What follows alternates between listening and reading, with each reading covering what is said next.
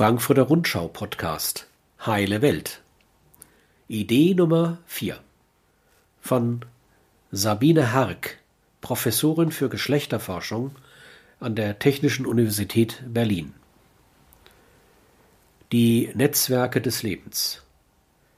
Die Corona-Pandemie führt uns drastisch vor Augen, wie sehr wir Kontakt und Bindung, Unterstützung und Anerkennung brauchen.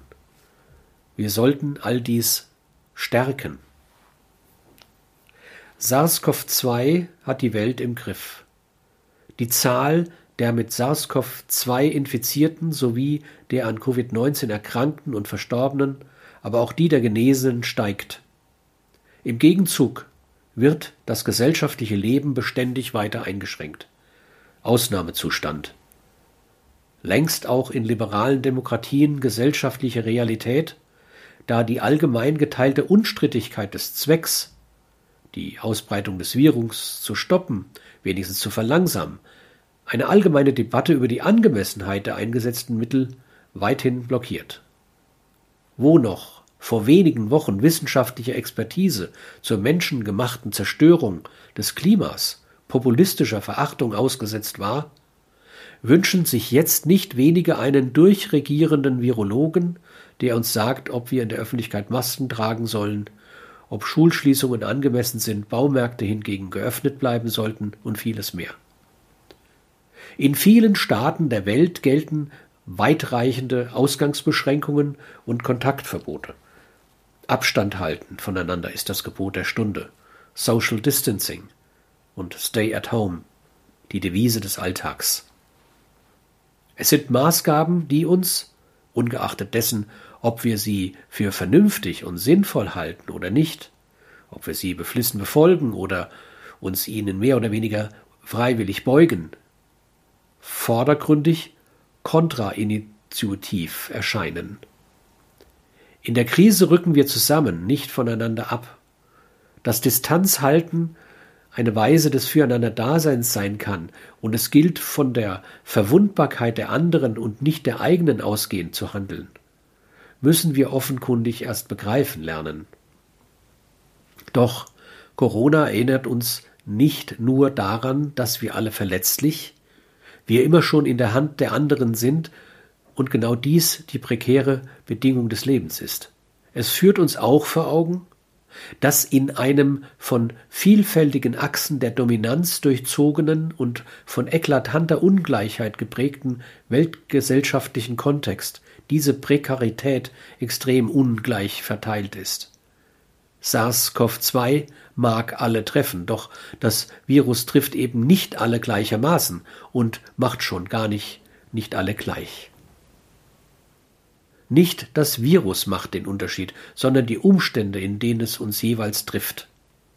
Der Umstand beispielsweise, dass die einen ganz selbstverständlich über fließend warmes Wasser zu Hause verfügen und für die anderen die Wasserstelle viele Kilometer zu Fuß entfernt ist oder, wie in einigen der Elendslage an den europäischen Außengrenzen, die Wasserversorgung gleich ganz eingestellt wird.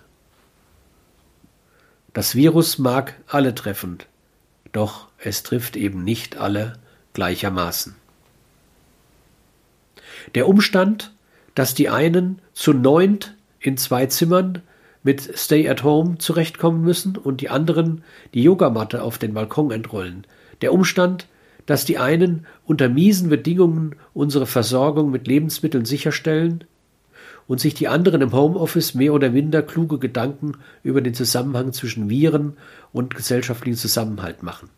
Der Umstand, dass die einen in Ländern wie unserem mit vergleichsweise guter medizinischer Versorgung leben und die anderen keine andere Wahl haben, als auf ein von Austeritätspolitik und Privatisierungswahn skelettiertes Gesundheitssystem zu vertrauen. SARS-CoV-2 hat diese Ungleichheit nicht geschaffen, aber es lebt auch von solchen globalen national verwalteten Ungleichheitsverhältnissen. Sie sind das wahre Wirtstier des Parasiten. Je eher wir das erkennen, desto besser. Das Virus ist keine Entität mit Bewusstsein, der wir gegenüberstehen, der Feind, den wir schlagen und besiegen müssen, das Monster, das uns vor sich hertreibt. Es geht nicht um einen Kampf, an dessen Ende hoffentlich Sieger wir Menschen und Verlierer das Virus stehen.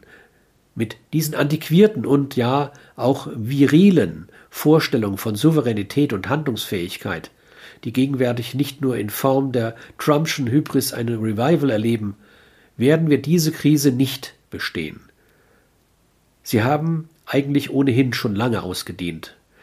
Bereits die sogenannte AIDS-Krise der 1980er und 1990er Jahre hat uns gelehrt, dass physikalische Modelle des Kampfes, in denen klar identifizier- und erkennbare Gegner, dort das Virus, hier wir, aufeinandertreffen, untauglich sind, um virale Interventionen zu verstehen. Interventionen also, die nach dem Prinzip heimlicher Ansteckung funktionieren und gerade den Kollaps von Unterscheidungen wie innen, außen, vertraut, fremd, sicher, riskant zur Folge haben. Wir leben, mit anderen Worten, in Gemeinschaft mit dem Virus. Überlegungen aus der feministischen Wissenschaftsforschung, etwa von Donna Haraway, die biologische und soziale Prozesse als immer schon verbundenes, nicht trennbares Geschehen denkt, können uns helfen, dies zu verstehen. Viren stellen in dieser Perspektive keine abgegrenzten Entitäten dar, sie sind vielmehr Teil symbiotischer Assemblagen, in denen wir über alle Speziesgrenzen hinweg miteinander verwoben und füreinander Symbionten sind. Diese ermöglicht uns zu erkennen, wie virale Prozesse sich einschreiben in das Skript unserer sozialen Interaktionen, wie sie sich an soziale Prozesse und Dynamiken, an historisch gewachsene Strukturen und Verhältnisse, kulturelle Praktiken und Konventionen anlagern, wie sie sich Huckepack nehmen lassen für ihr tödliches Geschäft. SARS-CoV-2 reist im Gepäck von Investoren entlang der alten Seitenstraße von China nach Norditalien und zurück. Vom Skiurlaub in Ischgl tragen es affluente weiße Südafrikanerinnen nach Kapstadt und Johannesburg und Berlinere, Berliner Lehrerinnen nach Kreuzberg und Neukölln. Statt von unabhängig gedachten Organismen auszugehen, die wechselseitig füreinander lediglich Umwelt darstellen und gegen die wir uns jeweils immunisieren können, ist es sinnvoll, von einem immer schon ineinander verwobenen, emergenten Geschehen herzudenken. Wir müssen lernen, mit dem Virus zu leben, statt gegen ihn zu agieren. So paradox auch das klingen mag. Wir leben in Gemeinschaft mit dem Virus, wir müssen Gemeinschaften mit ihm bilden. Physisch Abstand halten ist genau das. Im Wissen darauf, im Wissen darum, dass wir mit dem Virus koexistieren, kommen wir anderen räumlich nicht zu nahe, bremsen dadurch das Virus aus und verhindern so bildlich gesprochen, dass sich das Virus von sozialen Prozessen Huckepack nehmen lässt. Eine Praxis der Fürsorge, die von den anderen und ihrer Versehrtheit her denkt und nicht von der eigenen Immunität.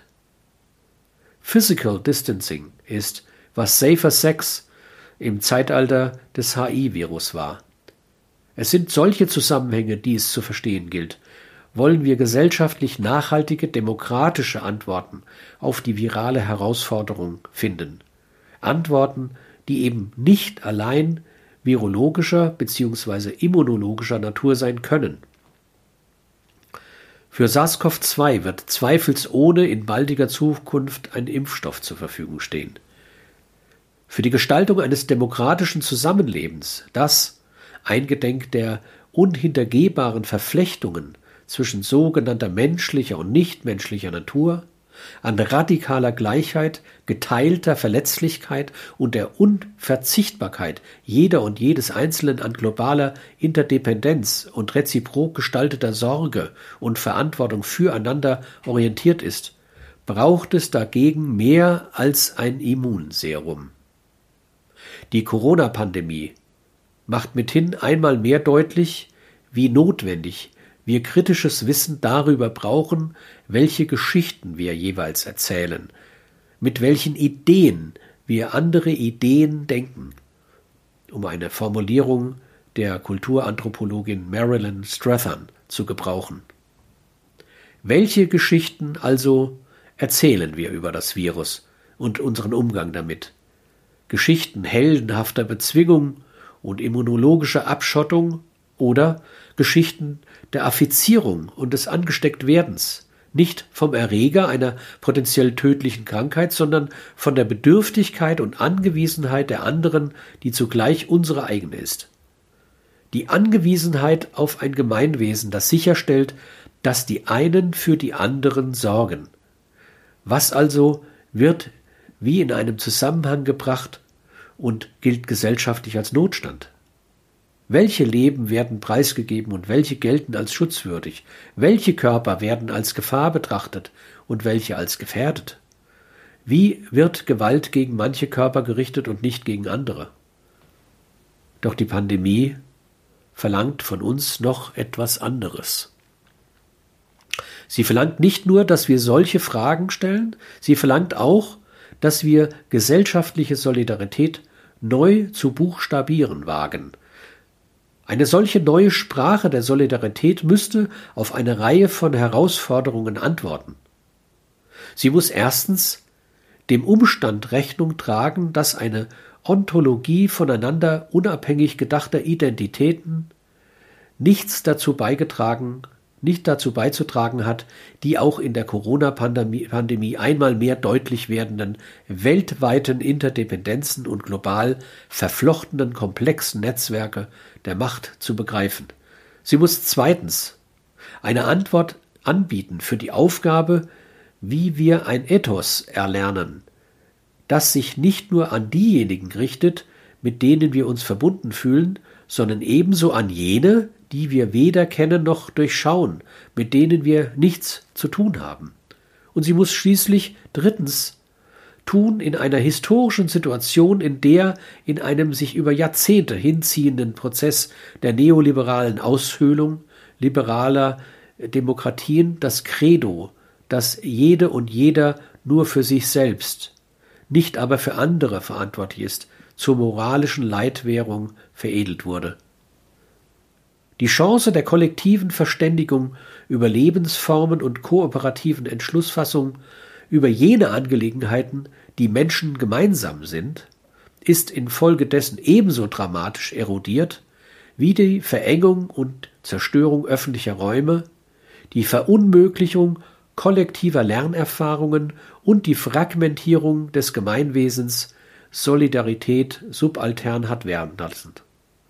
Es ist genau diese Möglichkeit, sich selbst zu regieren, die zu den besonders gefährdeten Elementen der Demokratie gehört, die wir auch in diesen Tagen des Vorrangs des Regierens per Verordnung erleben können.